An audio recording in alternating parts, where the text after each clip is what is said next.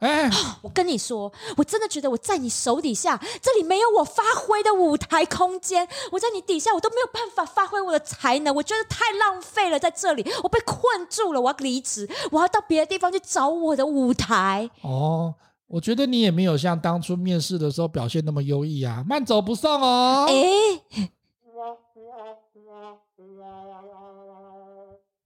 老板，我不干了，再见哦。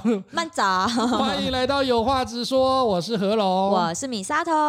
哎呦，奇怪嘞，那个人资哈，每次在面试的时候都会发现说，哎，我们今天录取的这一些同仁哈，都表现优异，全世界大概就只有你们好适合我们家公司，非常优秀，脱颖而出的优秀人才。怎么几年之后呢？他们不是离职，要不然就是变废材了呢？哎。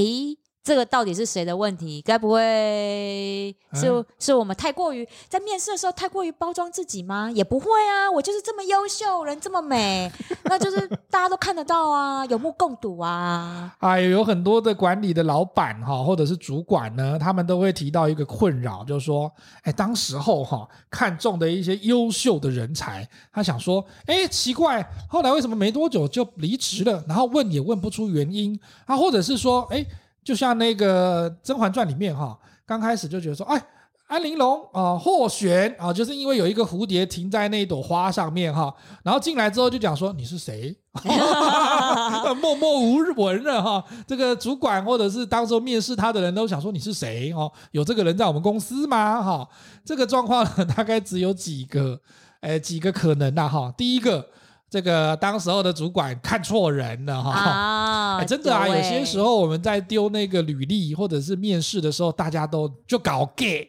真的啦，就我们之前不是有讲过吗？我们自己都有想过啊。我们写履历的时候要懂得包装自己呀、啊。对啊，对啊，对啊，就是说他不是骗哦，他是说他要表现演出他是优秀人才。你想说这怎么可以演呢？哎，啊、你有看过那个《Catch Me If You Can》神鬼交锋？哦，对对对对对，他怎么演都演得来呀、啊。这真的很经典，这是这是所有面试者应该看的一部电影。对对对对，所以说，哎呀。你真的是不可多得的人才，看在眼里的优秀，这个如果当时候看走眼，它只是一种表象的时候呢，哎，事实上这样的优秀人才哈，实际上能力不行，只会耍这个嘴皮子，或者是说他展现出来的能力跟他的履历真的是有一段落差的时候进来啊，或然或者是有一些人哈，我也碰过有些这样的人。嗯，我们成长经经验里面发现说，有些人他很优秀，嗯，他的品性跟他的心态就是不好。哦，有诶、欸，像其实啊，我觉得如果是这一种装出来的哈，对，他通常在试用期三个月都会马脚露出来啦。对对对，对，然后呢，那时候主管其实你就该做一些断舍离。可是就怕是说他三个月他熬过试用期了，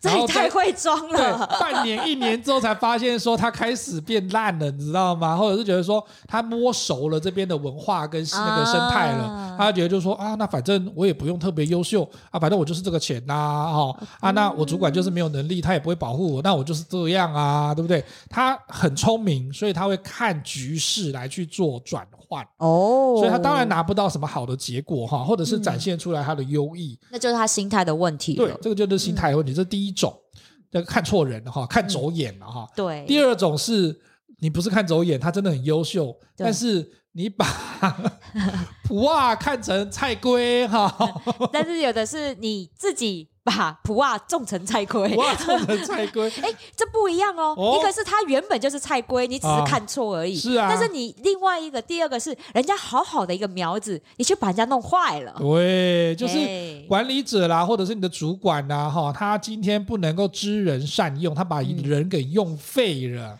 好惨哦，真的很惨。可是我觉得这个例子真的很多哎，多哎，因为你没有办法要，你没有办法去期许说你会碰到什么样子的主管嘛，哈，就跟你没办法就是说要求说我会碰到什么样的父母嘛，一样。他如果今天老板哈没有教给员工一些做人做事的标准，你没有成长，你没有充实的这一个哈工作环境，你逐渐的刚开始从热忱。逐渐丧失你的那个工作兴趣，心力耗尽的时候，最后就会去失去这个人才。他不是继续留在公司变庸才废才，要不然就是他那个不如归去了啦。这个哈、哦、就是人才如何沦落成社畜的那个进行式嘛。是，所以我们今天这一集要来谈一谈，就是说，哎，那你碰到哪一种的主管哈，他会把员工给用废了？所以在我们自己被变成废人之前，我们要懂得逃脱的意思喽。呃，对，如果今天哈，其实现在在 Z 世代的那个年轻人是这样子哦。对啊。如果他觉得你不是一个可以信任，或者是可以一个让他大那个什么，呃。展示哈，大鹏展示的一种哈环境，或者是主管的话，他会跟你求去的。对啊，对啊，因为我觉得我们为什么我们一身的好武功要被人家废在这里？那就是不如求去啊。然后此处不留爷，自有留爷处嘛。那哪一种的话会把 把我们的那个员工用废呢？首先第一个就是说。哎，我们都会讲说，主管要懂得授权嘛，哈、哦，要信任嘛。可是就是会碰到有些人哈，嘴巴讲说我相信你，我完全授权给你，但是呢，他还是跟你哈每一个事情都跟你盯着，凡事亲力亲为哈，然后呢就事必躬亲。对，好烦哦，真的就是有这种人呢。我觉得。你当个主管，哈，你既然你你要请下属，你要请员工来做事情，其实我们都有员工守则嘛。嗯，今天你在那个一呃人力银行啊，在开职缺的时候。你就一一应该都会有列出来他的工作项目要做什么，是是不是都列大项？对。然后呢，你在应征他的时候，你也会跟他讲说，哎，那我们大概要做什么事情的内容？嗯，其实你这些事情都规划好了之后，这个属下知道他进公司就是要做这些事情，我们就适时的授权给他，让他去把这些事情做好。对。甚至你要指定的专案给他，你就让他好好做，不要在那边一直说，哎，你照着我的话做。对，因为这种主管就是最喜欢讲的说，哎，我之前跟你讲的，你怎么没有照着我的话做？那你到底要不要给人家发挥空间？你请他来干嘛？那你不如花钱请工读生或兼职来算了嘛。他就比如说这个 proposal 哈，你就照我上一次跟你讲的，然后写给你的信里面的东西哈。对，你把它贴上去，把它贴上去。把它 key key 哈，然后再修一修标点符号，再改一改哈，然后再来给我看，我就帮你把它看完这样子哈。那你就找工读生来做就好了，你何必花个那个三五万块请一个人来嘞？工读生也就会做这些 PowerPoint 了啊。我跟你讲，我们在演讲会有认识的朋友也是这样。我们之前啊，就会问这些资深的会友说：“哎，你为什么不去？就这么多年了，你为什么不找一个分会哈，或者是新分会再去参加啊？因为他可能换工作，换换到不同地方去。嗯”他就说：“可是我每次到那边去哈，就觉得说。”议程表排的不好，然后呢，来了之后来宾又没有人招呼，然后那会长上去讲话也讲的不好，然后这个演讲的分那个什么水准也不高啊，那个个别讲评到底在讲什么东西，总讲评也不讲他哈，就他从头闲到尾。他就是像这种哈，他就说他宁可就是说干脆在门外，在当做门外汉站在那边看一看就好了。他说要不然他下去的时候哈，会全部人都很辛苦。他就说我一定会去跟他讲说你要讲什么，然后你应该要这么做，然后你应该要怎样怎样怎样怎样的哈，就看不过去啊。所以这个时候我就会跟这位哈这位好朋友就说你要懂得哈，让人家有犯错的机会。对啊，你不能够害怕员工犯错，然后只让他一些做一些很基础的工作哈，就拿一篇稿子就说你就上去照念就对啦，这样子，那就那他 就废了？对，他就废了。因为我会觉得，尤其是我们就讲回职场上来，你今天你面试这个人来，你一定是看中了他某些专业的技能，他的人格特质，对，就是你。团队里面欠缺的，对，那你把他请进来，不就是希望他能够发挥他的所长，展现他的特质，让你的整个团队的气氛更好，工作绩效更好吗？对，那结果你来，那就是你的一言堂，那你就请工读生嘛，还省钱呢。而且这种的话，做父母亲很恐怖，是直升机父母啊，真的，他真的是直升机父母哎。我们就我们有看过很多主管，因为他都有结婚生小孩的哈，我们就想说，看着他，他女儿或者是他儿子就很早就结婚就跑掉了，然后我们就在笑说。一定是很想要摆脱他的掌控，因为他可能就害怕他犯错，然后呢又觉得说你那做事情效率很低，然后觉得做的慢那么慢，我来做就快一点这样子哈。哦，哎，我妈就是这样啊。我跟你讲，我妈她就是觉得说，哎呀，你那洗碗碗也洗不干净，你扫地地也扫不干净哈，你做什么都做不好哈，我干脆自己做，很简单啊，那我就是当公主就好啦。所以我就是饭吃完，我就顶多就是把碗拿到水槽放着，我妈就洗啦，对不对？然后说啊，你们两个都不做事，我说是谁嫌我碗洗不干净啊？就不能洗干净一点吗？然后就是这一样的道理，你知道吗？你当你在用同样的思考逻辑在嫌弃你下属事情都做不好的时候，你有没有想过，你有没有教他怎么样把事情做好？公司有公司的文化，你有没有告诉他公司文化是什么样子？所以你在这里的做事情的方式要用什么样？你符合公司精神、公司核心理念、公司的文化，你有告诉他吗？没啊，那你就让一个人才就在这里听你的一言堂。哎，是人才才不会想要在一言堂底下待，好不好？没错，所以我就会跟我朋友讲说，哈，有些时候啊，请不要科长兼专员，好不好？专员就是专员做的事情，哈。对。科长有科长的高度跟科长的那个要做的事情，对。你就硬是要亲力亲为，包揽了很多原本是这些专员的工作的话，事实上也不会展现出你有多好的领导才能的。没有，你就累死自己而已。我觉得当主管哦，授权是我们很基本的一个一个心态啦。嗯。你要懂得放权，你要懂得用引导的技巧，然后去告诉你的下属要怎么样做事，嗯、而不是你用你自己的标准套用在所有人上面，对没有人受得了啊！而且哈，如果在这样子的一个长官哈，或者是主管底下的话，我就有时候跟我跟我朋友讲说，如果你真的碰到这样子的主管哈。他如果真的是很想喜欢跟你抢工作，但是他又不是会抢完之后又骂你的那种哈，哼他就是做的很开心的那种 欧巴上行的，或者欧吉上行的。我跟他讲说，那没关系啊，钱照领，你事情做得少，那你的那个领钱的 CP 值变高了。对啊，如果对社畜来讲，这是天上掉下来的主管呐、啊，太好了，他做我就可以当人，我不用当社畜啊。可是这个有一个危机哦，就是有点像是说，比如说我们有一些朋友哈，他可能富富三富富过好几代这样子，有很多的房产。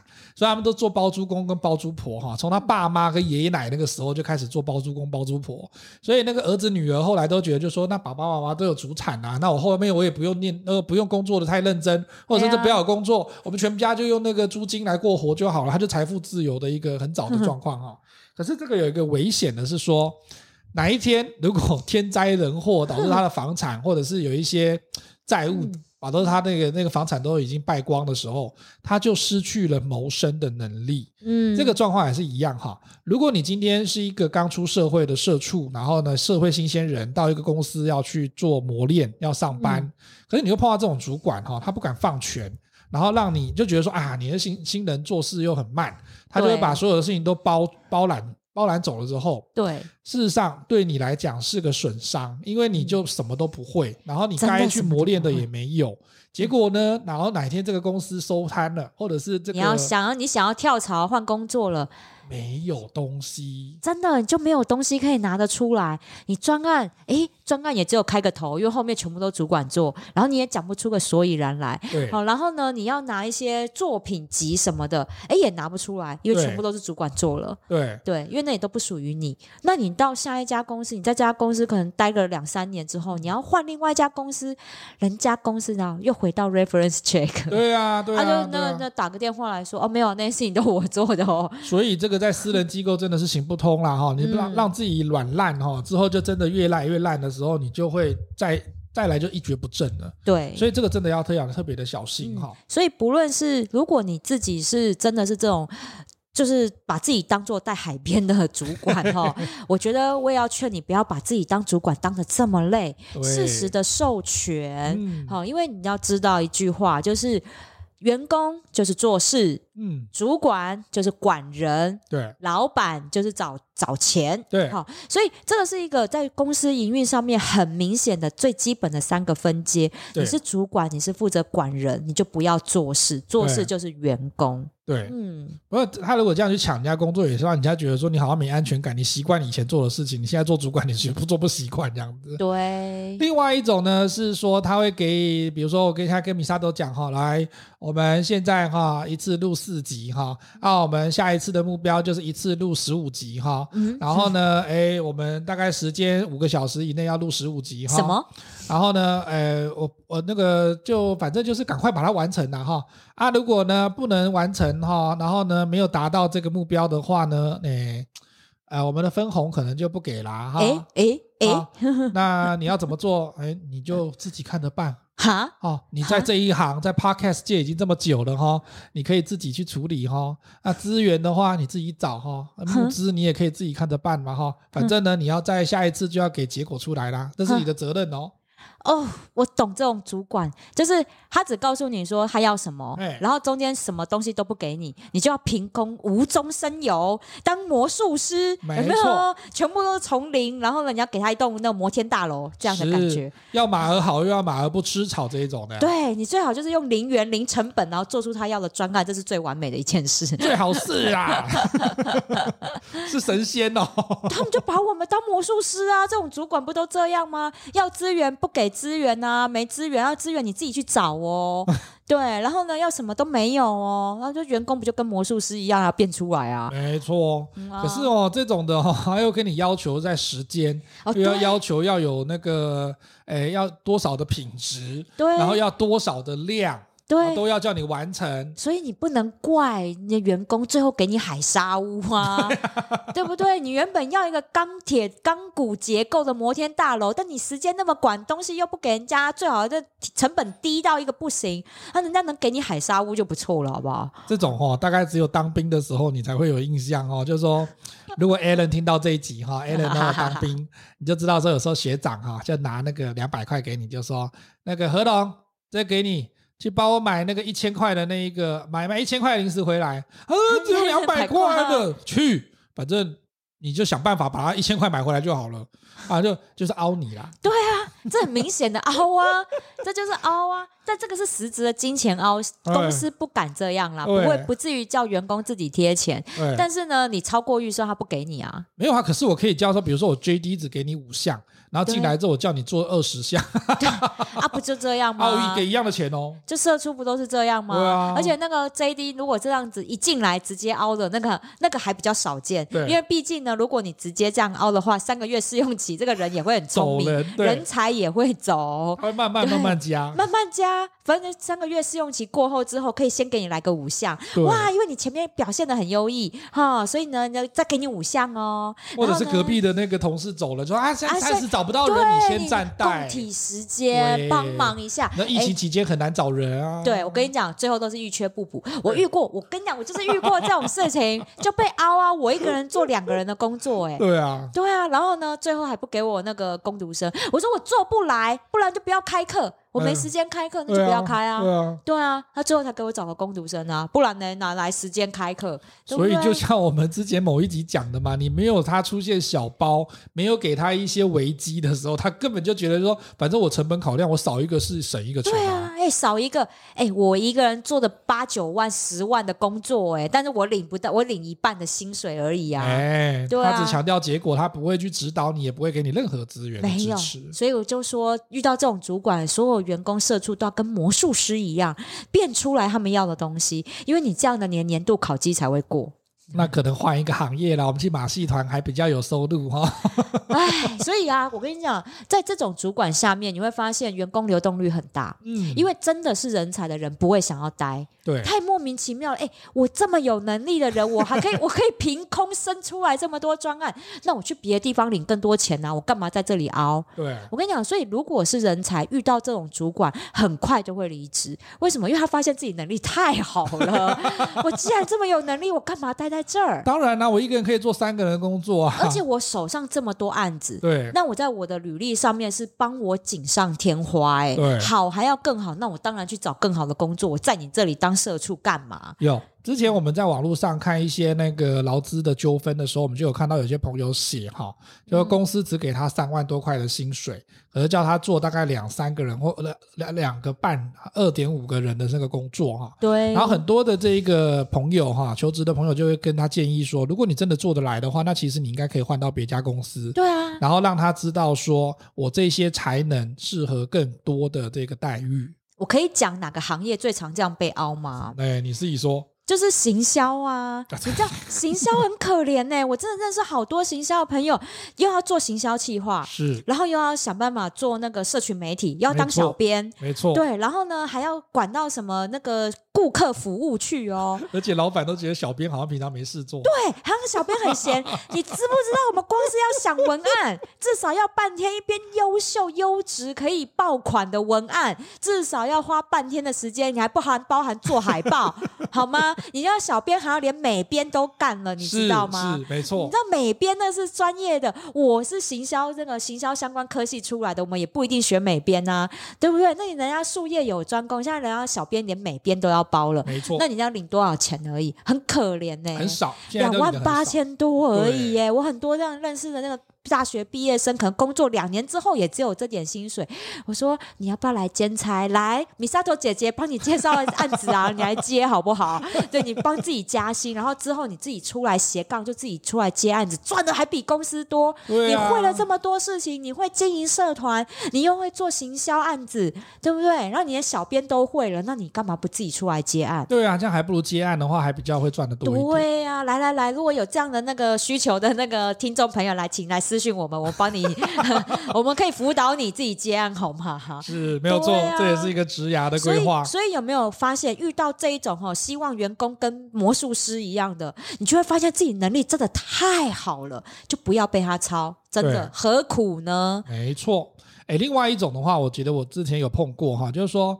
有一些这一个主管呢，他可能之前是被人管的，比如说跟我们一样哈，都是社畜、嗯、或者是员工，嗯、然后他突然哎飞黄腾达，升上去做主管了，总算了管社畜了，对，现在要开始管人了，然后那个心态哈一下子巨型的膨胀，然后开始狐假虎威，觉得说哎，以前比如说称兄道弟的何龙啊，现在讲说叫什么何龙。要叫龙哥，知道吗？要叫主任，知道吗？哈，有有这种啊，以前叫何龙可以，现在要叫主任，有没有礼貌？哈，不知道自己的身份呐、啊，哎，对 对对，对，以权压人的哈，哎，我也我也碰过，你知道吗？平常以前都看起来好好的，没事，都觉得他看起来和蔼可亲，然后一旦变成你的主管之后，哈，嚯！那个连那种出去哈，比如说以前我们就就那个什么要出公差，嗯，然后坐车坐计程车，嗯，下车的时候他还要，我们都会想说就坐前座就先付钱这样子。他还会抢着想说，哎，怎么可以让属下付钱这样子？然后还讲给计程车司机听。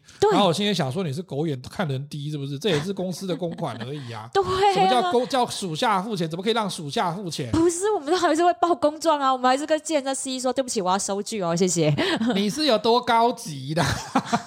不是，我跟你讲哦，真的就是有这种人，这种人印证了现在流行的一句话，叫做“人前留一线，日后好相见”。哦。因为你知道，快塞两条。现真的就见不到面，他们就属于希望他们 没有啦。就是哈，我觉得你当然你升官了，我相信你的同期同事一定都会为你开心。对，因为你的能力就是有目共睹嘛。嗯。但是你不能，我们说换个位置就换个脑袋，你可以脑袋思维换，但你态度不能变。这种就很明显，人品都变了。对啊，那官位很重哎、欸。对啊、他会跟你讲说，你要不要知道你自己的那个地位在哪里？什么叫？你也只不过是往上台一阶而已，你是往多高，对不对？可是有一句话，米莎都应该也听过过吧？我们两个都听过，有有的人会跟你讲说，哦，当管理的人之前要知道被人家管是什么样子的状况，所以我们现在才来管人哈。哎，这个人最近最近有没有比较比较深刻的体悟哈？可是呢，我们都会觉得说，他这样子其实还是忽视了这个员工。的感受啦，那个手段这么粗暴哈，然后控制欲这么强，其实哈，然后又在有一些事情上面吹毛吹毛求疵，然后又跟你讲说我说了算，反正你们就不用表达意见，或者是说啊，你们就讲一讲，就你觉得他常常这样子跟我讲，就说，哎，你觉得这样这样好吗？然后我现在想说，啊，你都已经有定见了，你问我干什么？对啊，就只是要我帮你背书而已。对啊，所以我跟你讲，遇到这种这种主管哈，我们可以。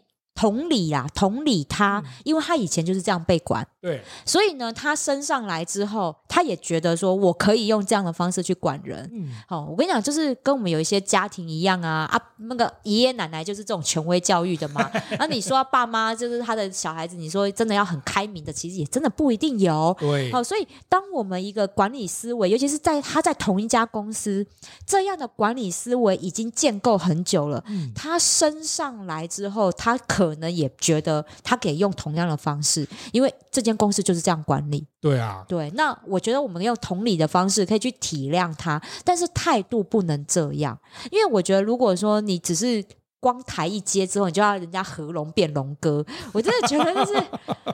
对，那真的有点夸张。哎、欸，可是真的，我有碰过很多那种，他会觉得说，我以前就熬那么久了，被人家那个压制这么久了哈，媳妇终于熬成婆了。婆然后以前婆婆怎么抠抖我哈，我就怎么抠抖我的媳妇。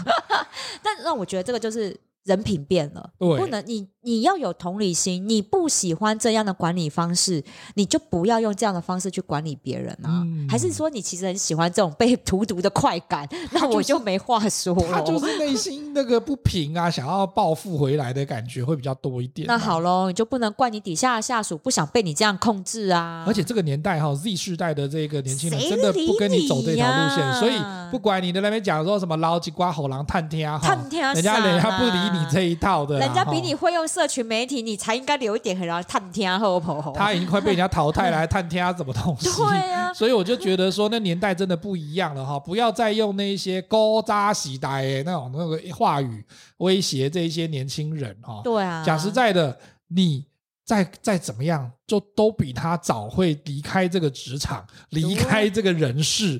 你以前我有一个长辈哈，一个大姐就跟我讲过说，他们家的教育就告诉他不要得罪年轻人，嗯、因为你会老，他会上来，所以一旦他真的上来的时候，你。以前怎么对他的，他他就会见得会对你比较好。对啊，他花点手段让你没办法安然退休，你得不偿失，好不好？对，而且这个年代哈，因为新兴的产业 AI 啊，或者是 VR、AR 的这些技术越来越多，真的，你有些东西其实真的追不上哈。对，那你今天又不能够今天就是在管理他们的时候哈，以这个以德服人哈，或者是那个对他们比较有真心去管理他的。时候，啊，你就用以权压人的时候，哈，我先讲，这个年代真的不是这个方式就一定可以奏效。对，而且平常想，你用这样的方式，哈，去压你的员工人才。他会能被被你压出什么东西来？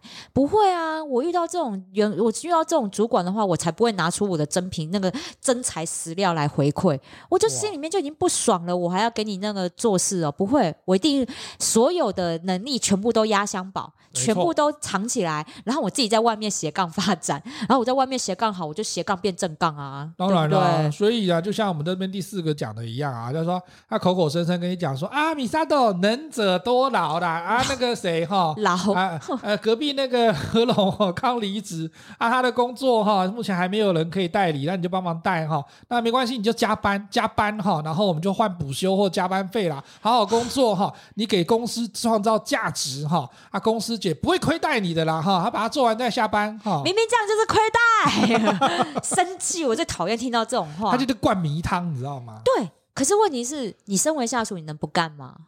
又不能啊，很难，你不能拒绝啊！我跟你讲，社畜现在最可怜的就是这样。哎，疫情期间多少公司遇缺不补，你真的是遇缺不补哎，对啊，而且都不会，我而且我跟你讲，都跟大家讲说，现在只是比较难找人，我们会补，会补，会补，拜托，补多久了？那位置真的补上人来了吗？没有，没有啊，所以不要被骗了，好不好？这只是哈，公司我懂，这疫情期间真的公司运作也是有点为难，那。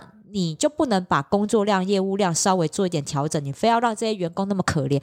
那你就应该让他们多赚一点薪水，至少在这个疫情期间，代表你是良心企业，好不好？对，所以千禧年哈，两千年之后出生的这些 Z 世代哈，如果你只跟他讲贡献，闭口都不谈回报这件事情的时候，他会觉得说，我不是你公司的资产，我只是暂时在这边工作而已。对啊，尤其是现在很多的行业哈，不会做一辈子。对啊，我多少钱拿多我。做多少事拿多少钱嘛。对，那你要我多做事，你就多给我钱嘛。对，你不能够说啊，用一些那个一碗灌那个米汤，一管一碗一直灌，然后告诉我说，你以为你是终身制吗？现在是家奴吗？我跟你，我到你这家公司做事，我忍者多劳，我是因为签多久的合约，我要卖在这里啊？没，没有啊，所以我觉得哈。你当主管，我相信啦，尤其是夹心饼干的中高中阶主管，一定有这样的为难，就是公司真的不会给你多多人呐、啊。对，那好啊，那你怎么办？嗯，你就是这么多事情要做，而且公司一定会压你，对就是你要还要业绩成长、欸，哎，对啊，那你怎么样在你的团队里面去分配这些工作量？嗯，我觉得这是考验你中阶主管你的能力了。对，如果你连你中阶主管也都觉得公司这样压榨太不合理了，那你为什么要压榨你的团队？没错，你要身为主管，你就要有 guts 啦，去跟高阶主管争取嘛，对，对不对？啊，没有啊，你干脆也求一起求去好了，啊、搞不好你整个团队带走，还有别家好公司要也说不定啊。没错，所以其实有一些主管哈，他会值得我们员工追随。有一个方向就跟 Misato 刚刚讲的一样哈，就说你这管理者要积极的去帮助你的员工获得他。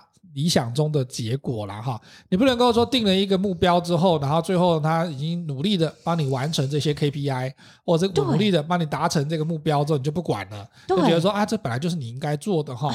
讲到这个，我最气的一件事情。最近也有一个同事，有一个朋友遇到跟我一模一样的事情，他就说啊，就是你知道公司在疫情期间这么这么一年来哈，真的从去年五月到今年五月，就都是你知道疫情都是两波高峰都遇到了嘛，对，他还完成公司的 KPI，还成长了，行一百分之一百二还一百五，就是很优秀，很优异。你知道公司调薪调多少吗？调多少？五百。五百万哦，五百块，五百块。你知道他拿到那个调薪单的时候，因为他调薪单是密封的嘛，不是都是密封起来的嘛。然后他的主管呢就来跟他说啊，就是呃，就是那个两个两人会议这样说啊，那这个公司谢谢你今年的辛劳，你真的是哇，在疫情期间缴出非常亮眼的成绩单。好，那我们这边我也帮公司啊替你争取到加薪的机会，真的很难得，只有你加薪啦哈。那这个就是你的那个加薪单哈。加油！我们今年继续努力哦，熬过去。然后谢谢谢谢，然后离开，很高兴，对不对？回到座位上拆开来，五百块，是不是少一个零啊？你知道，他说我我我瞬间都不知道我要做什么反应了，你知道吗？刚刚觉得一切的鞠躬哈腰都看起来如此的滑稽，他在脸书上这样写，对，对，就是感谢啊，哇，谢谢公司啊，看到我的努力。嗯、他说觉得刚刚他讲的那些话，他想要全部收回。对，所以你你说你说员工员工有这样的能力，那你用这样的方式回馈，你会不把员工用废吗？他一定会越他想越想要走人的啊！对啊，他真的开始考虑找工作啊！当然啦、啊，如果我在这边可以做出百分之一百二十的这种业绩的话，我干嘛要在这边忍受这个五百块而已？五百块很羞辱人呢、欸。对啊，对啊。然后主管好像讲的就是一副哇塞，只有你耶，很努力啊，五百块。他因为你应该知道五百块，所以他先安抚他一下啦。哎，那你真的是。哎，我觉得这个是哈，我也都不知道该怎么讲，因为我也我我我我说哦，那我比你好一点哦，我加过八百块的哦，五十步笑百步吗？这样比较好吗？所以所以我觉得好，你今天公司你要给怎么样的员工回馈？嗯，你的确公司可以依依照自己营运的状况好，然后来给予这样的一个加薪调薪的一些一些机制啦。对，但是你身为一个中阶主管。你要怎么样拿出这些结果来回馈给你的员工？嗯，你这是你自己，你这是你的能力，因为你管人。嗯、对，所以就算你真的真的尽力争取之后，公司就是说，哦，你要争取就是五百块，你只能给他五百块哦。那你都得想办法要让这个五百块让员工都觉得有这个价值，而不是你前面好像讲的就是一副你知道，哇塞，我帮你争取到很多，却让员工产生这种失望。对啊，这种赏罚的制度哈，如果让这一种哈奋斗者在公司里面帮他做到这么好的业绩的人心寒，他就不会有工作的动力嘛。对。那如果就像你今天在做管理者的时候，一个值得追寻的管理者哈，一定是赏罚分明的，对，而不是说全部人都齐头式哈，蛋糕都一刀切，均分给大家哈，嗯，应该是要保护强者，对得起好的员工哈。因为你看绩效的话，如果是看业绩的话，其实那个利益应该要向奋斗者去倾斜哈，不然的话谁要努力？以前我在管理那个我们家的一些员工的时候，我也会讲清楚，就是说，你今天虽然说哈，比如说我那时候好像管工读生，我就会跟工读生讲说，虽然说大家在法定的薪资时薪都是一样的，可是你们做的工作，我会看你的品质。嗯，如果你的品质好，然后呢，你真的做得很好，其实我是会看得到的，所以我就会在薪资上面会多给你一点 bonus，他会给你一些加薪，但是我也会跟他们讲说，请你得到加薪的话，你就不要。去大肆张扬啦，因为我觉得这个没有什么好张扬的。当然啊，当然啊，就跟我觉得我们在百货业也是一样。其实我们都讲个机，对，但是也是有团体奖金啊。是啊，你在一个团队里面本来就是这样。你身为一个领导者，我相信他们个人的薪水一定都不一样，依照能力不同嘛。是，但是一定也都会有一些 bonus 跟团体的这些达标的奖金嘛。对，那这时候你都可以拿来运用的，而不是说让。让一个真的的人才，然后却得到这样子让他非常失望的一个很敷衍的回馈，那还不如就不要给。对对啊，给的话还反而说那那感觉好像就是你来羞辱我，对，激乐。对啊，就是你就就变成是一种反而让人真正的人才心寒的一个部分了。没错，嗯、最后的话呢，其实江山代有人才出哈，所以你要做一个优秀的管理者，你最后要有大爱，就像以前我们在某一个节目里面讲的哈。我们其实要愿意培养我们的员工，乐于分享的成功经验哈。对，因为你这样子主动为团队的发展提供一些机会啦、指导跟帮助的时候，你这一些员工他就会了解到你的用心。对，那你也不要害怕说，有些像我们前几集有讲哈，你会害怕说，哎，会不会花了很多时间跟精力培养了这个人，他就跑掉了哈？当然，如果你真的有用心带哈，我相信。你现在用心带这一些人，虽然有一些人或者有几个人跑掉，但是呢，多数的人哈还是能够从你的培养跟辅导，知道说你在帮助他们成长。他们事实上哈带人带心，他们还是会继续在这边奋斗的。而且我要给中介主管一个很重要的概念是：中介主管你也想要往上爬。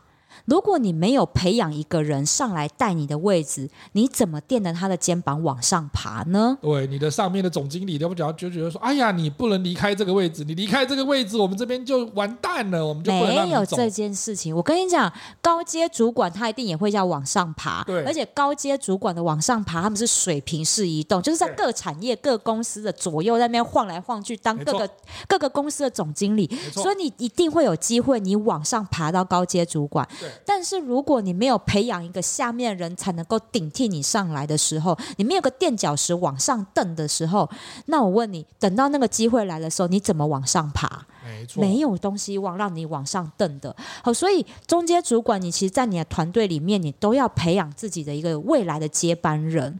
你把他当做你的自己的接班人培养的时候，诶，等到哪天你有机会了，你往上爬，你就可以把你底下人再提携上来。那这个团队会对你更上心啊。没错，嗯，所以呢，如如果你是一个能够帮助你的员工拿到一个积极的拿到结果哈，愿意培养他们，嗯、然后呢，赏罚分明、激励到位的话呢，我相信你的员工绝对不会是从刚开始的优秀人才，最后却变成庸才和奴才喽。有话直说，我们下次见喽，拜拜。拜拜。